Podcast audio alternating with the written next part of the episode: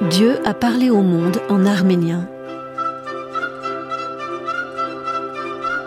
L'auteur de cette déclaration est Lord Byron, une des figures les plus célèbres et aussi les plus controversées du début du XIXe siècle. Lord Byron est né en 1788 en Angleterre et meurt en 1824 suite à une maladie contractée en combattant aux côtés des Grecs dans leur guerre d'indépendance contre l'Empire ottoman.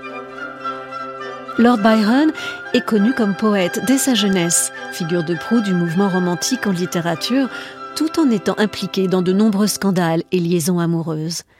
Ses voyages dans le continent, dont une fuite de la Grande-Bretagne où il ne reviendra jamais, comptent une halte de quelques mois en 1816-1817 à Venise. Il y poursuit certes son existence de grand seigneur, mais entre autres occupations, il s'est pris d'étudier l'arménien quotidiennement. C'est alors en gondole que chaque matin, il se rend au couvent de San Lazzaro.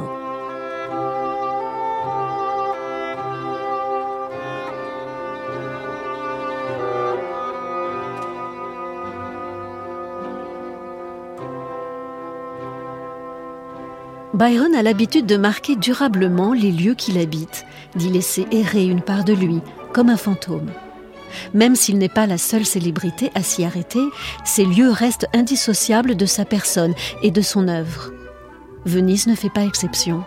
Ce lieu si singulier où il conçoit son œuvre la plus emblématique, Don Juan. Entre novembre 1816 et décembre 1819, Byron passe en effet un peu moins de deux ans et demi à Venise, soit le séjour le plus long de ses neuf années d'exil et le plus stable depuis son enfance. Cette soudaine quiétude lui donne alors envie, début 1817, de compléter Manfred, son drame poétique commencé quelques mois plus tôt en Suisse, et que le compositeur Robert Schumann mettra en musique en 1848. Ce drame sorcier est sa première vraie incursion dans le genre théâtral. Il ressent à Venise une sincère adéquation, comme nulle part ailleurs.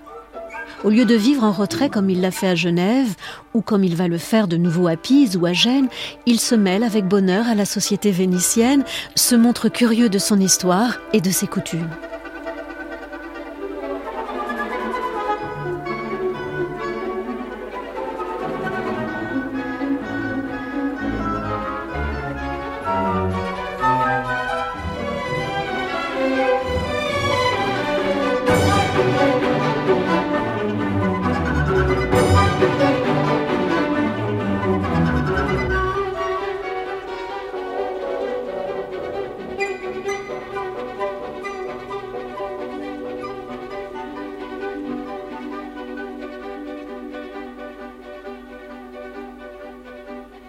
Mais Byron n'arrive pas par hasard à Venise. Dès avril 1816, il prévoit d'aller en Italie et il sait que la cité des Doges est une étape de son périple. Depuis toujours, il n'a cessé de s'en faire une idée fantasmée, forgée au gré de ses lectures.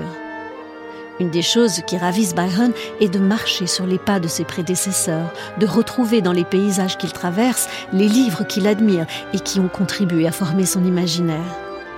En Grèce, il s'est efforcé de retrouver les lieux consacrés par les classiques. En Suisse, il a sciemment cherché les décors de la nouvelle Héloïse. Il ne cache d'ailleurs nullement ses penchants au tourisme littéraire le plus commun. Il ne manque jamais, au contraire, de consacrer des strophes ou des poèmes entiers aux écrivains qui incarnent, selon lui, l'esprit des lieux. Cette approche livresque s'applique donc aussi à Venise.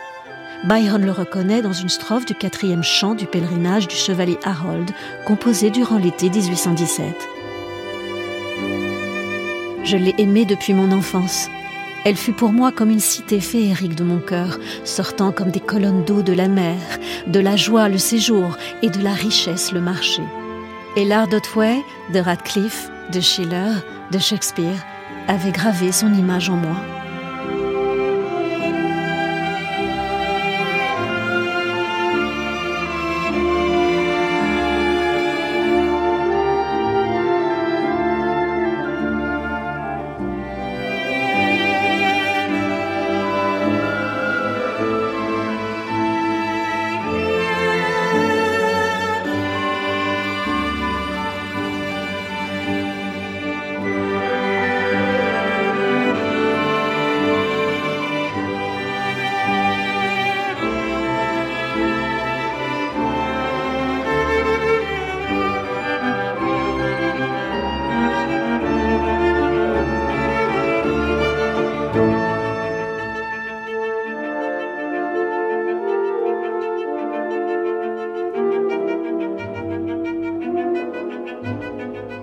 Venise abrite alors la congrégation méquitariste. Ces moines arméniens se sont établis sur l'île de San Lazzaro en 1717. Lord Byron est très impressionné par cette institution et entreprend de consacrer du temps sur cette île chaque jour, comme il le précise dans une lettre. Pour mon loisir, j'étudie chaque jour dans un monastère arménien, la langue arménienne. J'ai réalisé que mon esprit désirait se faire les dents sur quelque chose. Et c'est sur quoi, la chose la plus difficile que je pouvais découvrir ici pour me divertir, mon choix s'est porté, afin de mettre à la torture mon attention. Or, il s'agit d'une langue riche qui récompense amplement la peine qu'on se donne pour l'apprendre. Je m'y emploie et je continue, mais je ne réponds de rien encore moins de mes velléités de succès. Ces études durent quelques mois, et son amitié avec les mékitaristes aboutit à une forme de collaboration lorsqu'il est question de publier une grammaire de l'anglais et de l'arménien et de traduire les ouvrages. Mais Lord Byron ne progresse pas assez dans sa maîtrise de la langue arménienne dont il reconnaît la complexité. Il est, au dire de tous, beaucoup plus chanceux dans ses entreprises romantiques.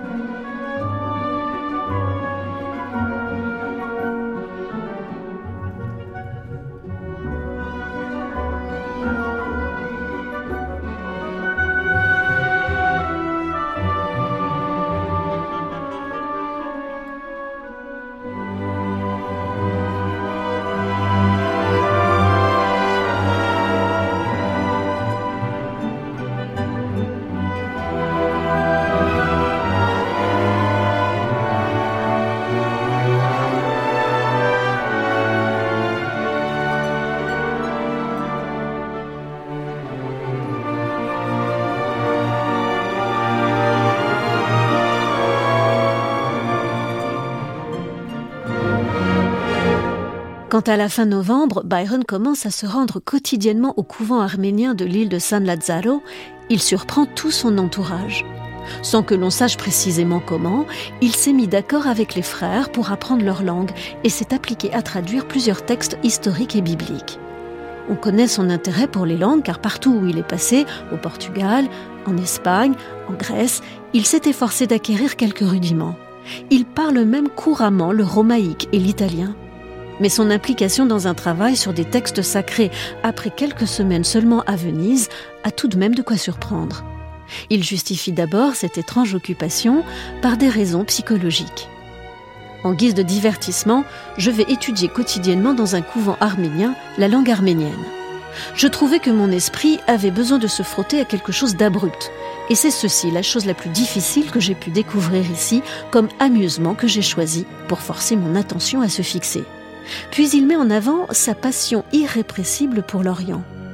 Si tu me demandes pour quelle raison j'étudie cette langue hors du commun, je peux seulement répondre qu'elle est orientale et compliquée, qu'elle m'occupe, ce qui constitue, puisque tu connais ma façon orientale et compliquée de penser, des raisons suffisantes.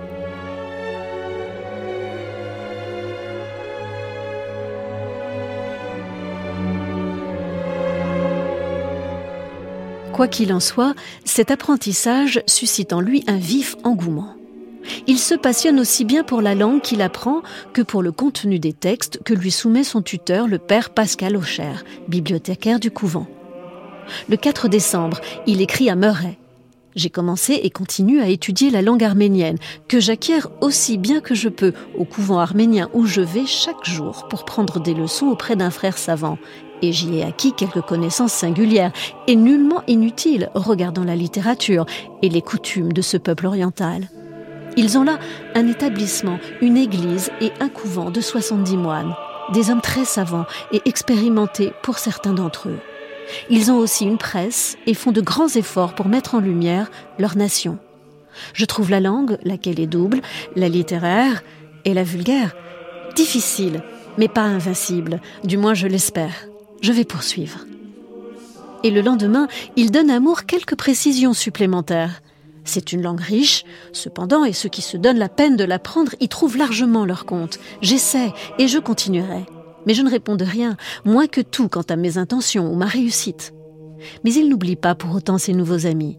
Cette étrange parenthèse se concrétise bientôt par le projet de publier une grammaire anglais-arménien. Cette grammaire est alors imprimée à Saint-Lazare sur les presses du couvent.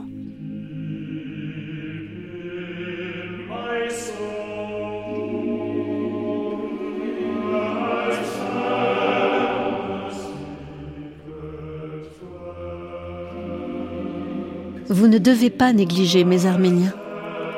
Car pour Lord Byron, Dieu a parlé au monde en arménien.